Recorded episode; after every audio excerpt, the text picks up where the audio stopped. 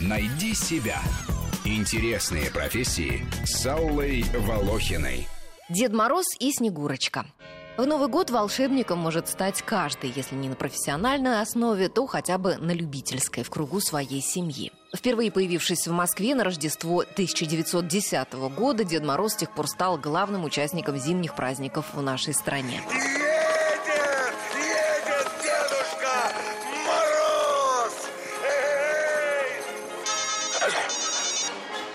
Мороз у аппарата. Как какой, дед? Да у нас и так уже 10 адресов. Вы что? Ладно, диктуйте, запоминай. Дед Мороз в любую погоду и при любом самочувствии должен нести радость людям, а параллельно решать вопросы с рекламой, приемом заказов, подготовкой фонограмм, аппаратуры и костюмов, с транспортом и пробками, с неадекватными клиентами. Работа с людьми требует крепких нервов и здоровья. Брать больничный лист и хандрить некогда. Сезон пролетает быстро, дорог каждый день. Поэтому, когда у артиста елки, и Спилберг со своими предложениями подождет. Снегурочка тоже важный персонаж. Иногда именно она спасает весь праздник. Однажды Дед Мороз из новичков, посмотрев в зал, испугался и заявил, что упадет, пожалуй, домой. И Снегурке стоило больших усилий помочь ему сохранить лицо. Та же Снегурочка однажды поймала себя на том, что, выплясывая в ночном клубе в роли обычного человека, своей собственной, вдруг начала собирать людей в хороводы и водить их паровозиком, как привыкла делать в Новый год в детских садах.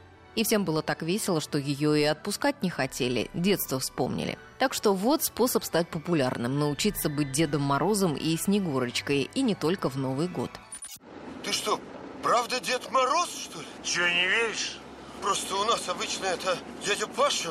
А желание можно? Ну, давай. А два можно? Ой, не нагли только, а.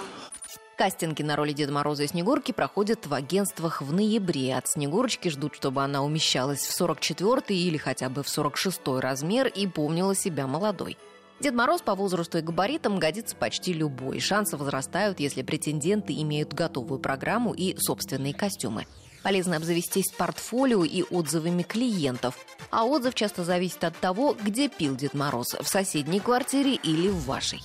Куда ты не пойдешь? у меня есть еще одна бутылка и одна квартира. Эти две вещи я совмещаю. В этом сезоне произошел настоящий переворот. Снегурочки вдруг стали лидировать в зарплатах и смогут заработать больше, чем Деды Морозы, которым платят теперь в среднем на 8 тысяч меньше.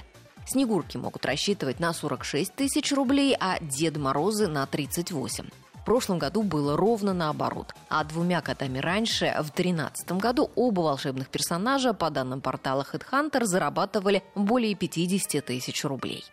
Внученька, внученька, мы же еще не закончили, да? Что у нас там еще? Вот.